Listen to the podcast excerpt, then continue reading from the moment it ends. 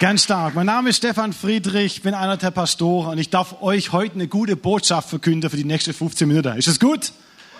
So, ich habe mich schon ein bisschen verausgabt im ersten Gottesdienst. Da war gefühlt schon hunderte von Kids da. Deswegen, ich hoffe, ihr könnt mich noch ein bisschen hören von meiner Stimme. Frei für alle haben wir gerade gesungen gehört. Ganz egal, was du hast. Frei für alle, er nimmt dir deine Last. Frei für alle, Jesus hat uns befreit. Frei für alle, das ist Weihnachtszeit. Frei für alle. Das hört sich gut an, stimmt's? So, ich, ich habe dieses Spiel geliebt. Frei für alle. Früher hieß es drei Steckeles Verband. Wer kennt das noch? Okay, das kennen noch ein paar. So, ich wusste noch ganz genau, als wir früher das gespielt haben, als Teenies, als Jugendliche. So, ich habe mich immer hinter irgendwelche Hölzer versteckt, Bäume, Mauer. Und sobald ich es nur, nur sehen konnte, wenn es frei war, bin ich losgerannt, um die andere, andere frei zu schlagen. Das war großartig. Und währenddessen die andere frei waren, das habe ich geliebt, haben alle anderen angefangen zu jubeln. Jawohl! Das haben wir vorher leicht gehört, stimmt's? Hätten wir ein bisschen mehr noch raushören können.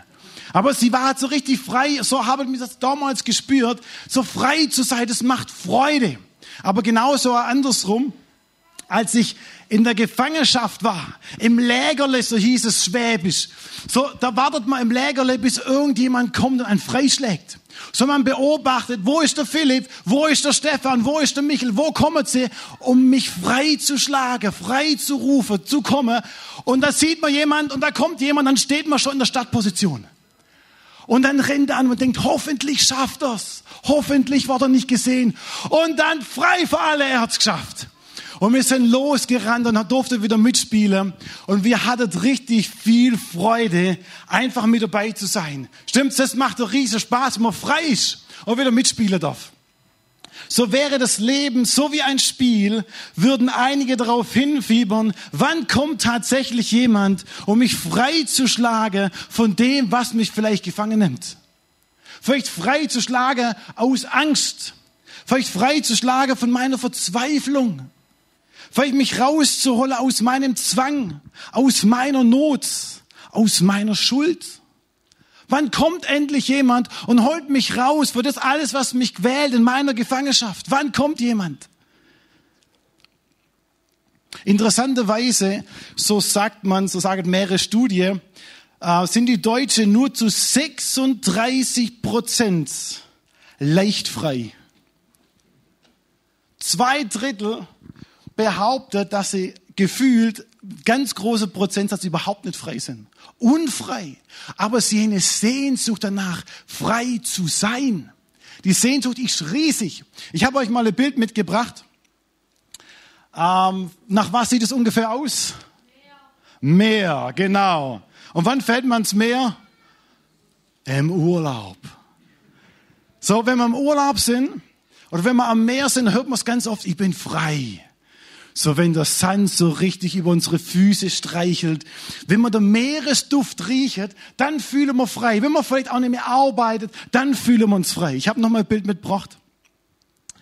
So, manche gehen auch ganz bewusst in die Berge. Ähm, ich habe einen Bekannter, der geht in die 6000er, 7000er, 8000er. So ab 8000 sagt man, kommt man in die Todeszone, wo nicht mehr ganz gefühlt so einfach ist. Aber er sagt, wenn er da oben ist, dann fühlt er sich vogelfrei. Das braucht er. Da geht er auf, da streckt er die Hände so raus, auch wenn er kaum mehr atmen kann. Aber er liebt es. Da fühle ich mich frei. So, das wäre nicht mein Ding, weil ich habe Höheangst. Alles andere, was über zwei Meter sind, das fliege ich schon um. Aber, aber er liebt es. Er ist frei. Viele sehnen sich nach so einer Freiheit. Keine Laster, keine Not, kein Zwang, keine Ängste. Das wäre doch was. Das wäre doch großartig, stimmt's? Einfach frei zu sein. Ich habe euch eine Geschichte mitgebracht für die nächste acht Minuten. Seid ihr noch da? Könnt ihr noch? Sehr gut. Für die nächste acht Minuten habe ich eine Geschichte mitgebracht, wo es darum geht, wo man von einer Freudensbotschaft hört. Die Freudensbotschaft, die wo uns verändert, die wo uns frei machen kann. Ich lese euch die Geschichte vor. In jener Gegend waren Hirten auf freiem Feld. Die hielten Wache bei ihren Herden in der Nacht. Da trat der Engel des Herrn zu ihnen und die Herrlichkeit des Herrn umstrahlte sie und sie fürchteten sich sehr.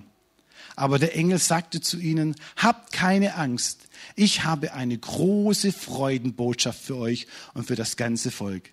Heute ist euch der Retter geboren in der Stadt Davids, Christus der Herr. Und dies ist das Zeichen, an dem ihr ihn erkennt. Ihr werdet ein neugeborenes Kind finden, das liegt in Windeln gewickelt in einer Futterkrippe. Und plötzlich war bei dem Engeln ein ganzes Heer von Engeln. All die vielen, die im Himmel Gott dienten, die preisen Gott und riefen, groß ist von jetzt an Gottes Herrlichkeit im Himmel, denn sein Friede ist herabgekommen auf die Erde zu den Menschen, die er erwählt hat und liebt.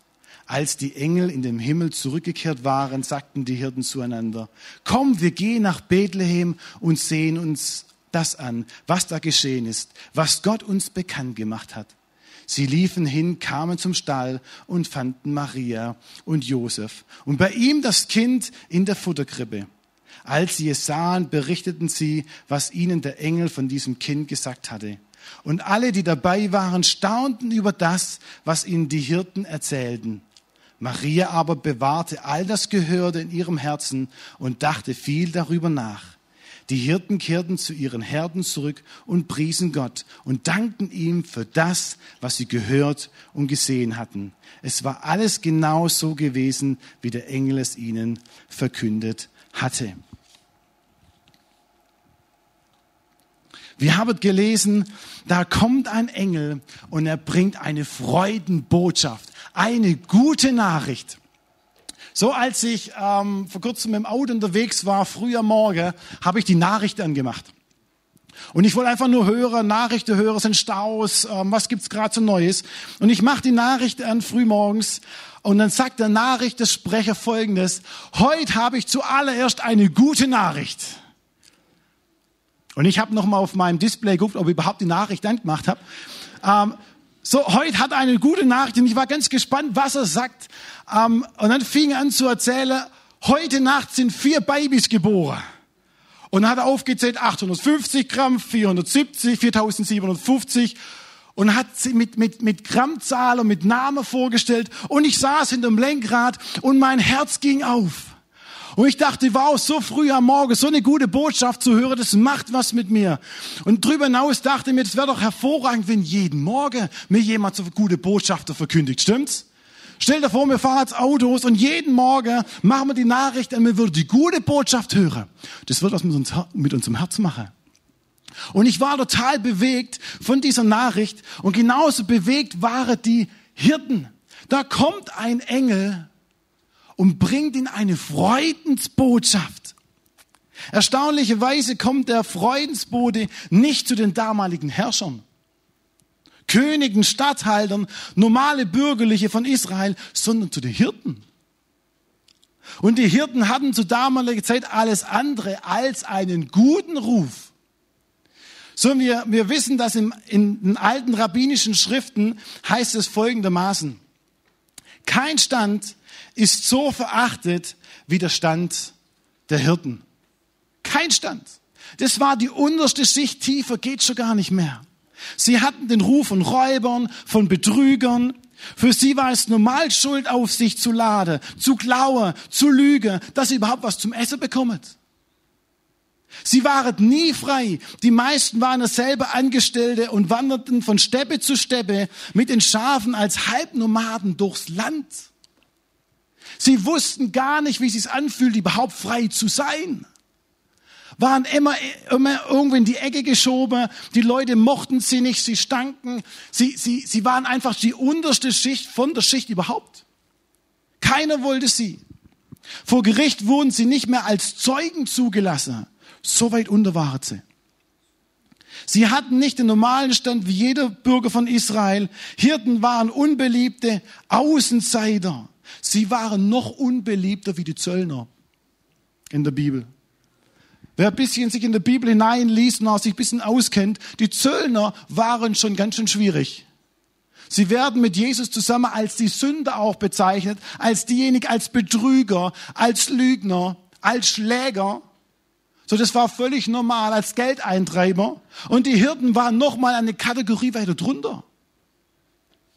Absolute Außenseiter. So war völlig normal. Sie hielten sich nicht an die jüdischen Gesetze. Sie hielten sich auch nicht an die Reinheitsvorschriften. Sie gingen auch nicht in den Tempel und in die Synagoge. Sie konnten ja nicht, sie mussten bei den Schafe bleiben. Die waren außerhalb, die mochte man nicht, die hat man abgelehnt. Sie waren verhasste Außenseiter, von denen hat niemand was Gutes erwartet. Niemand. Und wisst ihr, was mich begeistert? Da kommt ein Freudensbote, ein Engel. Und zuallererst geht dieser Freudensbote zu den Hirten, zu den Außenseitern, zu denen, wo eigentlich völlig normal war, wo Schuld auf sich laden, jeden Tag. Zu denen, wo niemand hin wollte. Da kommt dieser Engel und bringt eine Freudensbotschaft. Die Hirten hatten niemand auf dem Schirm. Die waren allein in ihrer Steppe, die wollte niemand. Und dann kommt dieser Engel mit dieser Freudensbotschaft und informiert die Hirten zuallererst. Da gibt's eine Hoffnung, da gibt's einen Retter, da gibt's jemand, der macht dich frei in deiner Situation. Der möchte hineinkommen in deine Situation. Erstaunlicherweise, so lesen wir es, die Hirten sind schwer erschrocken. Aber nicht nur erschrocken, sondern sie waren auch sehr erstaunt. Sie waren auch sehr beeindruckt. Und sie haben sich, sie waren so beeindruckt, dass sie sich aufgemacht haben. Wahrscheinlich haben sie ihre Schäfle nicht mitgenommen. Sonst wären sie wahrscheinlich Wochen, Monate wahrscheinlich unterwegs gewesen. Vielleicht haben sie die Schäfle allein gelassen. Haben sie zuvor wahrscheinlich nie gemacht. Aber ihnen war es so wichtig, hier loszulaufen, loszugehen. Sie waren so neugierig. Hey, wenn da der Retter kommt, so sie wusstet vom ersten Buch der Bibel, wird Gott auch als der Retter, als Jahwe, als Jeshua, als Jascha beschrieben, als Helfer, als Retter. So das wusstet sie. Und wenn da wirklich ein Retter kommt, einer, der wo uns befreien kann, sie witterte die Chance, sagt, hey, wenn da jemand kommt, der wo uns rausholen kann aus unserer Situation, aus unserer misslichen Lage, aus all dem, wo wir uns mittendrin befindet, keiner mag uns, keiner möchte uns, keiner sieht uns. Wir sind vollgeladen mit Schuld, wir können gar nicht mehr aus noch ein, aber da sieht uns jemand, hey, wenn es eine Chance gibt, wenn es eine Chance gibt, dass mich irgendjemand frei machen kann, hey, dann gehen wir doch los. Wir wissen, dass die Hirten losgelaufen sind und sich aufgemacht haben. Und sie kamen an und fanden alles so, wie der Engel es berichtet hat. Da liegt ein Kind in der Krippe. Und sie haben alles ganz genau beobachtet. Und dann heißt es in Vers 20, und das begeistert mich wirklich, sie gingen mit einem Jubel, mit Freude, mit Leidenschaft wieder an ihre Arbeit zurück. Sie kamen mit Erwartung zu dieser Krippe. Sie kamen mit einer Hoffnungslosigkeit. Bin ich überhaupt geduldet? Darf ich überhaupt kommen? Ohne, ohne irgendwelche Erwartungen. Sie kamen an und sehen diesen Jesus. So heißt es, sie hörten und sahen diesen Retter, den Befreier. Sie waren in seiner Nähe. Und wisst ihr, das veränderte alles. Auf einmal fangen sie an zu jubeln. So heißt es, sie gingen weg und jubelt. Sie freudet sich von ganzem Herzen. Da, wo Jubel und Freude ist, da spüren wir Freiheit. Sie gehen mit einem fröhlichen Herzen wieder zurück an die Arbeit. Nur ein kleiner Zwischenpart. Es wäre doch der Hammer, wenn wir mit einem fröhlichen Herzen zur Arbeit gehen, stimmt's? Für die damaligen Hirten war die Arbeit alles andere wie leidenschaftlich. Sie wollten diesen Job garantiert nicht machen, weil das die unterste Schicht war und keiner wollte Hirte sein. Und sie ging mit einer Freude, mit einer Leidenschaft, ging jetzt wieder zurück. Das ist singend unterwegs. Halleluja, jetzt endlich können wir wieder schaffen gegangen. Mega. Und ich habe mich gefragt, was ist passiert? Was muss passiert sein, dass diese Hirten mit so einer Begeisterung wieder zurückgegangen sind? Mit so einer Leidenschaft und so frei zurückgegangen sind? Kann es sein, dass dieser Jesus, wo auf die Welt gekommen ist, wo wir heute ganz bewusst feiern? Kann es das sein, dass dieser Jesus von ganzem Herzen frei machen kann? Kann es sein, dass dieser Jesus mit Freude unser Herz erfüllen kann? Kann es sein, dass dieser Jesus uns ganz neue Lebensmut schenken möchte, Friede in unser Herz hineinlegen möchte? Kann das sein? Die Hirten haben es erlebt. Die haben es erlebt und sie freuen sich. Ich möchte euch einen Vers vorlesen von Jesaja 61. Da sagt ein Prophet, eines Tages kommt jemand und er bringt uns Folgendes und ich lese es euch vor. Er hat mich gesandt, den Elenden gute Botschaft zu bringen und den zerbrochenen Herzen zu verbinden, den Gefangenen zu verkünden, ihr seid frei und den Gefesselten, ihr seid los um alle Trauernden zu trösten und den Trauernden Zions Freude zu bringen. Schmuck bekommen sie anstelle von Schmutz, Freudenöl statt Trauersack, Jubellieder statt Mutlosigkeit. Hört sich das gut an? Können wir mal so richtig jubeln heute Abend, bevor wir weitermachen und Jesus mal einen großen Applaus geben? Wir dürfen uns freuen. Wir dürfen frei sein. Wir haben jeglichen Grund, uns aufzumachen und Gott zu danken und zu jubeln. Aber vielleicht bist du hier heute Abend und dir, dir ist gar nicht um, ums Jubeln, dein Herz kann sich vielleicht auch gar nicht freuen. Vielleicht hast du auch Dinge in deinem Leben, wo du merkst, hey, ich bin unfrei. Mir fehlt die Freude in meinem Leben. Mir fehlt auch momentan Perspektive und Hoffnung in meinem Leben. Und du kannst gar nicht so jubeln, wie wir es vielleicht gerade gemacht haben. Wisst ihr, die gute Botschaft, dass Jesus in die Welt kam, ist für dich und für mich heute noch genauso relevant und wichtig wie damals. Und genauso wirksam und kräftig. Ich mag dieses Lied, O du fröhliche, O du selige, gnadenbringende Weihnachtszeit. Welt ging verloren, Christ ward geboren. Freu dich, freue dich, o Christenheit. Kennt ihr dieses Lied? Kennt jeder. Wir singen es leidenschaftlich gern. So, die wenigste wissen, was eigentlich dahinter steckt. So, oh du Fröhliche, singet mir eigentlich nur in Weihnachten oder vielleicht mal in Adventssonntage. Aber eigentlich war es diesem Schreiber Johannes wichtig und sein Plan war, dass dieser Song immer gesungen wird. Im Sommer, im Frühling, im Herbst und nicht nur im Weihnachten. Und was eigentlich dahinter steckt in diesem Lied, als dieses Lied geschrieben wurde, hat dieser Johannes Falk vier seiner Kinder verloren innerhalb von kürzester Zeit an einer Krankheit. Vier seiner Kinder. Als diese Kinder gestorben waren, kurze Zeit später klingelt ein Waisenkind an seiner Tür. Und dieser Johannes macht die Tür auf und dieser Kerl fragt einfach nach Essen. Und dieser Johannes gibt diesem Kerl nicht nur was zum Essen, sondern er gibt dir auch die Kleider von seinen Kindern. Und dieser Johannes fängt an, und ich kürze die Geschichte ab, fängt an, diesem, diesem kleinen Kerl und ganz, ganz viele andere Waisenkinder, wo dann auch noch kamen, in ihnen ein Lied zu schreiben in ihrer hoffnungslosen Situation, in ihrer Situation, wo sie alles andere wie frei sind, wo keine Perspektive, keine Hoffnung da war, fängt dieser Johannes an, für die Kids ein Lied zu schreiben. Und er schreibt, oh du Fröhliche, oh du Selige, gnadenbringende Weihnachtszeit. Welt ging verloren, Christ ward geboren. Freue dich, freue dich, o Christenheit. Und wisst ihr mir, ich dachte mir, eigentlich müsste dieser Johannes zur damaligen Zeit, er müsste versunken sein im Sumpf vor Trauer. Versunken sein vor Unfreiheit, vor alles andere wie Freude, oh du Fröhliche. Was für eine Kraft steckt in diesem Jesus-Kind, wo auch paar Jahrzehnte später ans Kreuz für uns ging, für unsere Schuld, um dass wir befreit sind bis in alle Ewigkeit.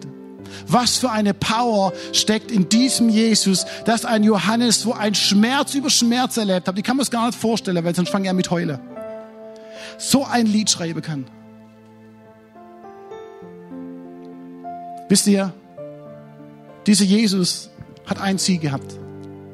uns frei zu machen bis in die Ewigkeit. Von allem, was uns bedrückt, hier auf Erden, aber auch unsere Schuld bis in die Ewigkeit, dass wir Zugang haben zum Vater im Himmel. Das ist sein Ziel aus Liebe. Und diese Kraft, diese Power ist auch heute Abend da. Und dies möchte auch in deinem Leben wirksam sein. Und vielleicht können wir gemeinsam aufstehen.